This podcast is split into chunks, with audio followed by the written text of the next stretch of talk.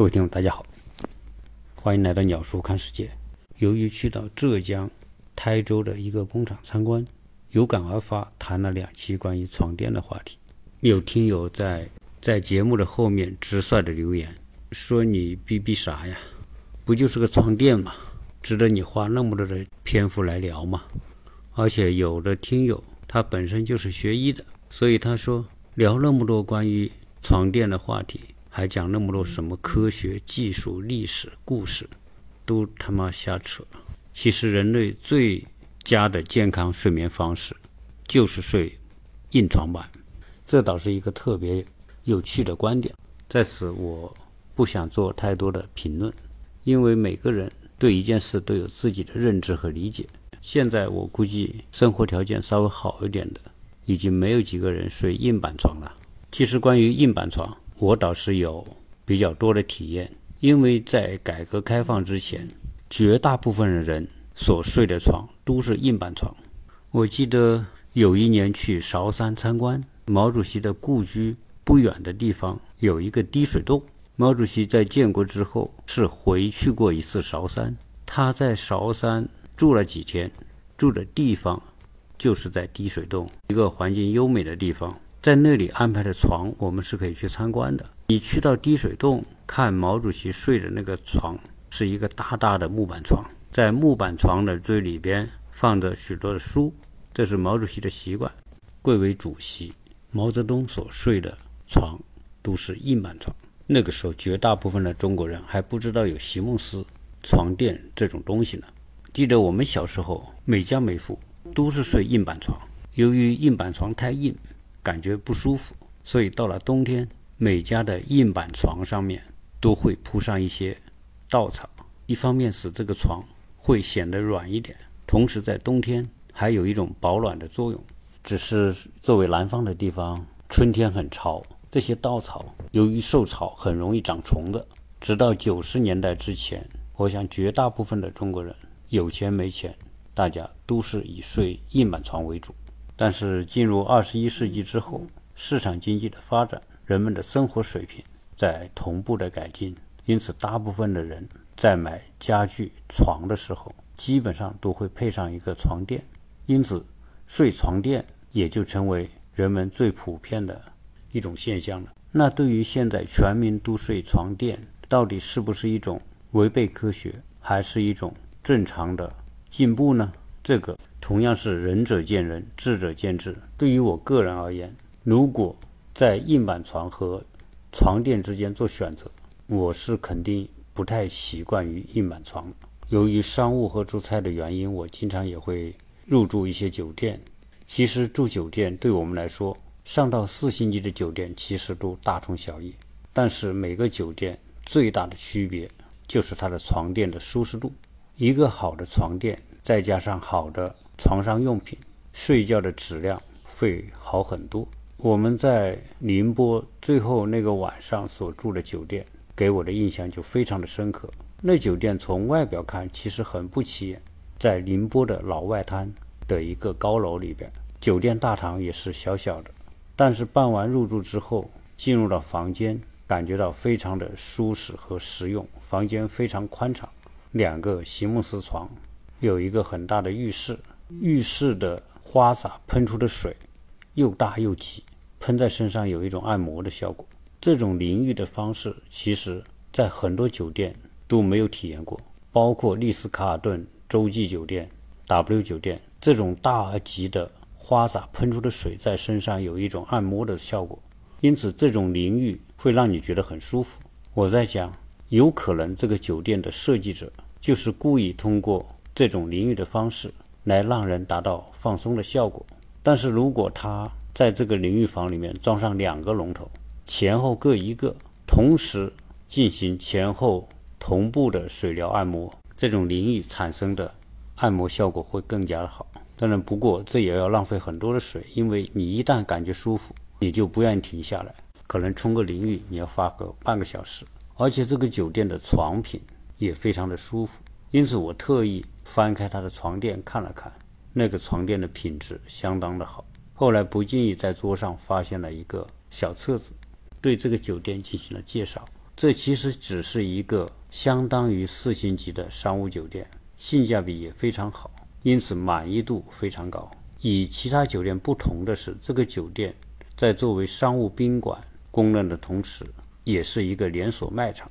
它酒店里面的很多东西都是可以卖的，包括这个酒店的洗浴用品、沐浴露、洗发水、浴袍。而他这里真正主要卖的是床上用品，席梦思枕头。床罩和被子，我在退房结账的时候问了一下酒店的服务员，问他这个酒店卖这些东西效果如何，他没有给到我一个准确的答案，因为他说他并不知道。对于酒店跨界卖这些个人护理和床上用品，也算是一种跨界模式吧。由于酒店客房做得非常的舒适，特别是睡觉的效果好，可能也不排除有一些人会通过这个酒店的。网店来购买相应的东西，因为现在作为酒店来说，主要是一种体验，而真正下单购买，只要在这个酒店的 APP 就可以完成。这种体验是诱发购买的诱因。随着人们居住环境的改善和讲究，很多原来不受人关注的事情，慢慢的也演化成为一种新的商业服务。比如说，现在你要是在网上搜索除螨服务，会有大量的。相关的服务公司可以上门来给你除螨。那为什么要除螨呢？因为螨虫几乎是无处不在，而螨虫最大的聚集处就是我们所睡的床垫。到底这个除螨有没有价值或者有没有必要？其实也是仁者见仁。记得我们小时候睡木板床的时候，铺的稻草其实是很容易生虫的，因此这些稻草到了夏天的时候，家长都会把它抱到外面的太阳底下去暴晒。因为我们小时候没有住高楼，外面随便找个地方去晒一晒还是很方便的。但是现在大部分人居住的都是高楼，床垫睡个十年八年都不太可能拿去晒太阳，因为现在一个席梦思不仅体积大，而且很重，一般的人还不太好搬。如果是楼房，那你更不方便。因此，这样一个床垫有多少的螨虫，其实我们都不知道。很多服务商把螨虫的危害会放得很大。特别是把螨虫如果放大到显微镜下看的时候，几乎跟恶魔一样，看着都可怕。而且他告诉你，我们的身体皮肤里面可能就藏着这种螨虫，而我们的床垫里面大量的是这种螨虫和螨虫的尸体，因此你必须去除螨。而这个螨虫以什么为生呢？往往以我们身体老化脱落的皮屑为食物，因此我们睡一个床上，每天都有这些皮屑掉落下来。因此，床上是螨虫的最好的温床。只是这种螨虫实在太小了，我们肉眼基本上就看不到。只要你身上不觉得痒，也就不觉得除螨是一件什么很必要的事情。但是对于有些人来说，可能他真的有感觉，比如说身上瘙痒、脸上过敏、毛孔粗大，很多螨虫可能躲在里边。有些人可能有反应，因此会觉得除螨也是一件很必要的事情。因此，我们会看到。那些专业的公司带着各种各样的除螨工具来给你家的床垫、沙发除螨。因此，对于除螨这种服务到底是不是科学、有没有必要，其实也是仁者见仁，智者见智。我们住在亚特兰大的时候，有一次有朋友带小孩来我们家拜访，也是朋友嘛，他经常来也住我们家。有一天早上起来，他就很不好意思地跟我们讲，他说：“真的不好意思，昨天他家小孩尿床了。”对于传统的床垫而言，如果小孩尿一大泡尿在上面，床单、床罩、被子都是可以去洗的，但是这个床垫没法洗啊。尿渍干了之后，就像一个大大的地图，可能永远留在这个床垫上面，这种感觉当然是很不舒服。每个人来到这个世界上，作为婴儿来说，尿床是件必然的事情。我的两个小孩出生之后，他们拉屎拉尿拉在身上，拉在床上，基本上都是我来伺候他们。等到他们大一些之后，包括上了幼儿园、小学，基本上在十二岁之前，很多小孩都有可能晚上会尿床。每次小孩胆怯怯地跟我们说昨天晚上又尿床了，结果你把被子一掀开，一大片的尿迹。这个时候你只能苦涩着脸说：“孩子没关系。”但其实内心很不情愿。我们记得我们小时候最怕的一件事情就是晚上尿床，因为每个小孩。尿床这是不可控制的，也是正常的生理现象。但是，一尿床，整个褥子、被子都要湿掉一大片。对于夏天来说还好，对于南方的冬天，在小时候条件比较差的时候，也没有空调，也没有抽湿机，甚至连电吹风都没有。尿了床之后怎么办呢？所以我们小时候最怕的是尿床。尿完床之后，最怕的就是开口告诉父母，昨天晚上尿床了。其实很多的听友正好处在小孩童年的阶段，小孩童年尿床是一种非常正常的现象，几乎没有哪个小孩不会尿床。在以前来说，除了接受这种状况，我不觉得有什么其他的办法。但是这一次我到工厂参观，工厂所做的一个实验让我非常的惊叹，就是他们为别的品牌代工的这些床垫，竟然可以直接用自来水来冲洗。那我就问他，能不能喷一点消毒剂或者清洁剂上去？他马上就做了同样的演示，喷完之后用水一冲，整个床垫立刻变得通透干净。这种可以冲洗消毒。的床垫我还是第一次看到，这个就是他们所谓的三 D 床垫。因为这种三 D 床垫没有用到弹簧，因此不会出现遇水生锈的问题，也没有海绵、没有记忆棉、没有硅胶棉。因为一旦你要用到这些海绵状的材料，这种床垫就没有办法有透水和透气的效果，更不用说用水去冲洗了。这种床垫一旦遇到大面积的水，这个床垫基本上就废了。所以就如同。这期节目当中一开头，有些听友说的：“你干嘛一定要去买一个床垫呢？你睡硬板床不就行了吗？”但是在潮流面前，人是没有办法对抗的，因为现在的床的设计就是需要床架加床垫才是一个正常的床，所以除了极少数的人可能不用床垫直接铺板，因此在这样的一种社会现实面前，睡床垫也就成为一种必然。以我们的经验和印象来看。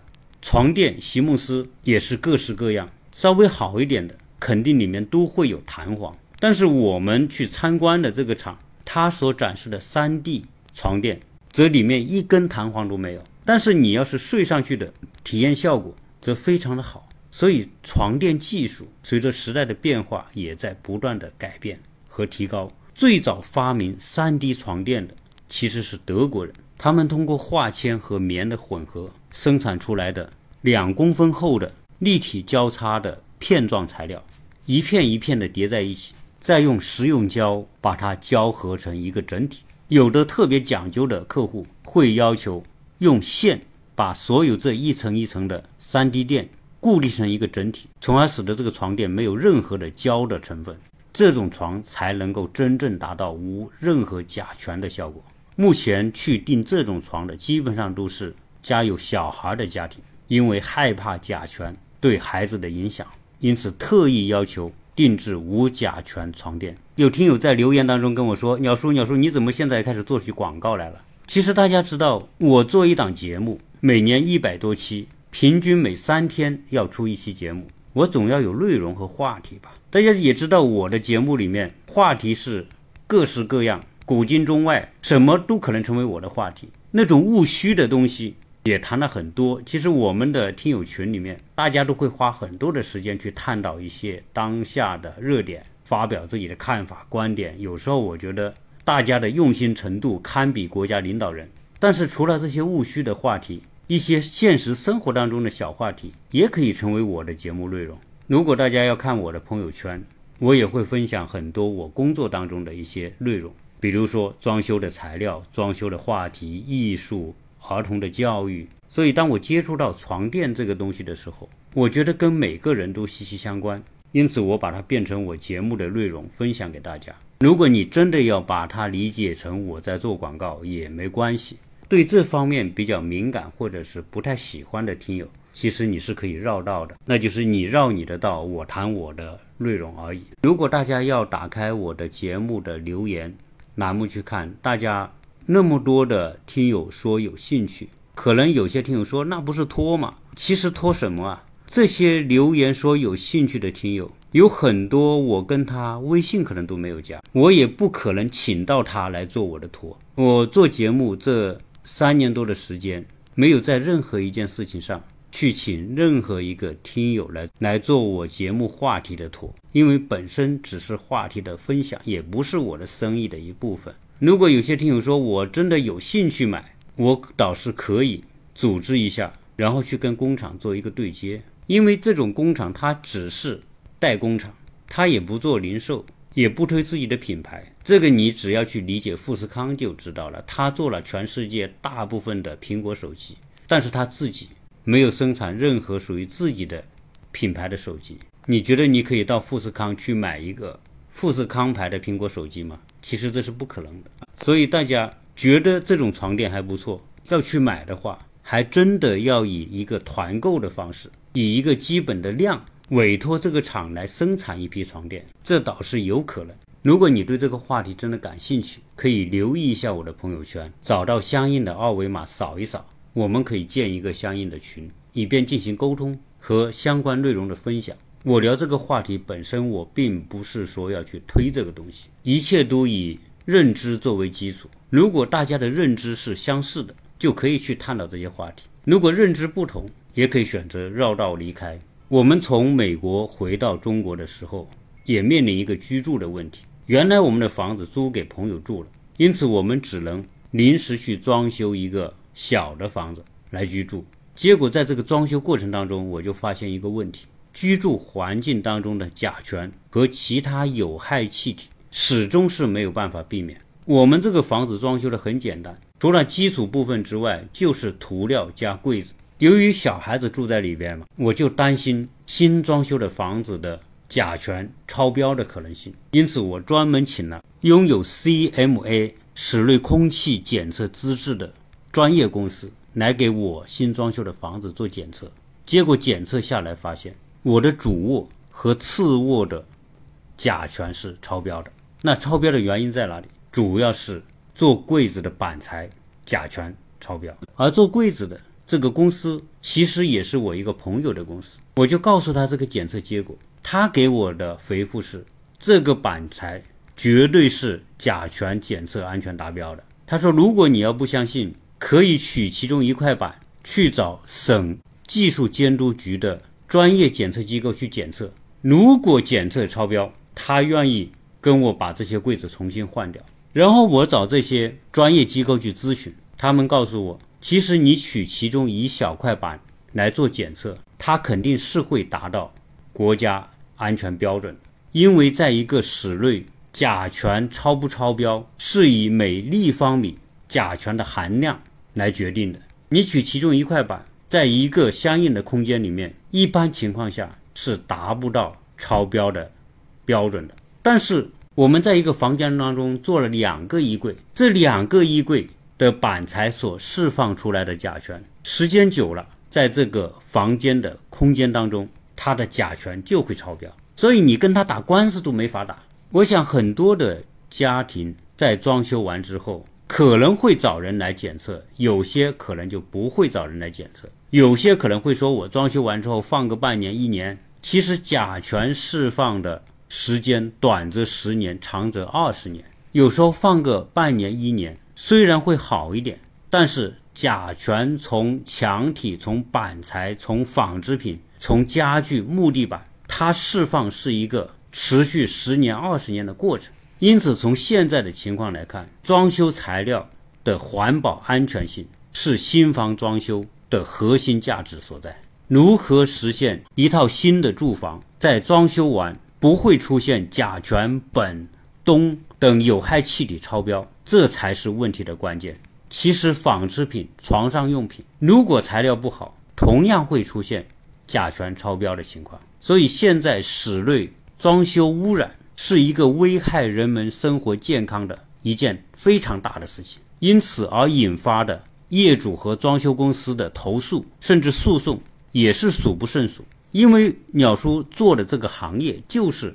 跟室内装修相关，因为我们看到太多这样的纠纷、这样的不安全的问题，所以我在看到这个工厂所加工出来的最新的这种 3D 床垫之后，他所做的实验给到我很大的震撼和启发，因此才有想法把它做成节目来做分享。在看到很多的听友对这个话题感兴趣，并且希望进一步了解这个工厂，甚至想从这个工厂去买到这种。健康、安全、舒适的好床垫，我也乐意来为大家做点服务。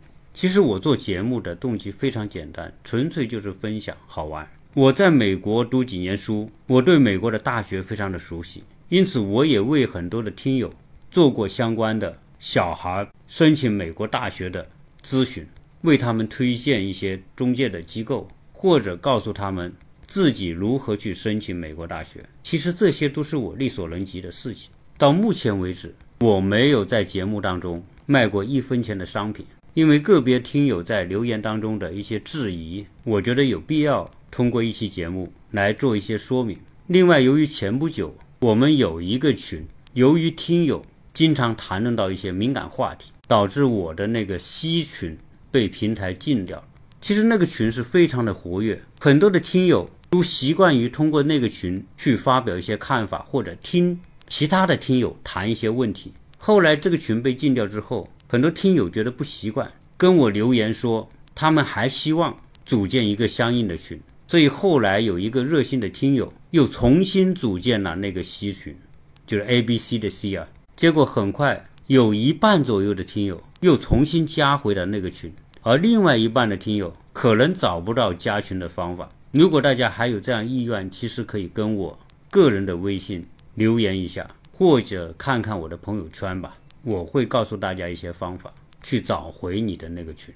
只是希望呢，这个新群建立之后，我们这些热情、喜欢讨论的听友，注意一下讨论的方式方法。因为平台有平台的规则，你要是违反规则之后，平台要把这个群封掉，我们谁都没有办法。有很多的听友特别喜欢在群里面去较真，去跟别人去争辩。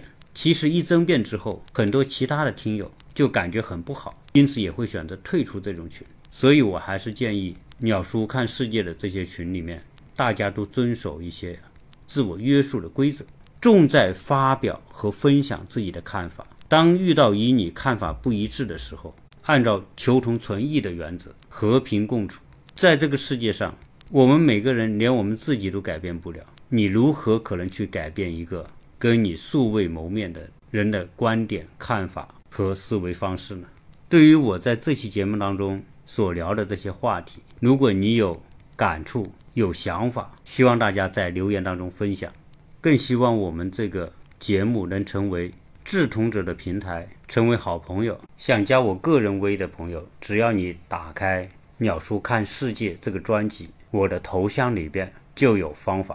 我也准备再建一个新的群，会将相应的入群的码。放在我的朋友圈里边，大家只要扫码就可以加入。谢谢大家。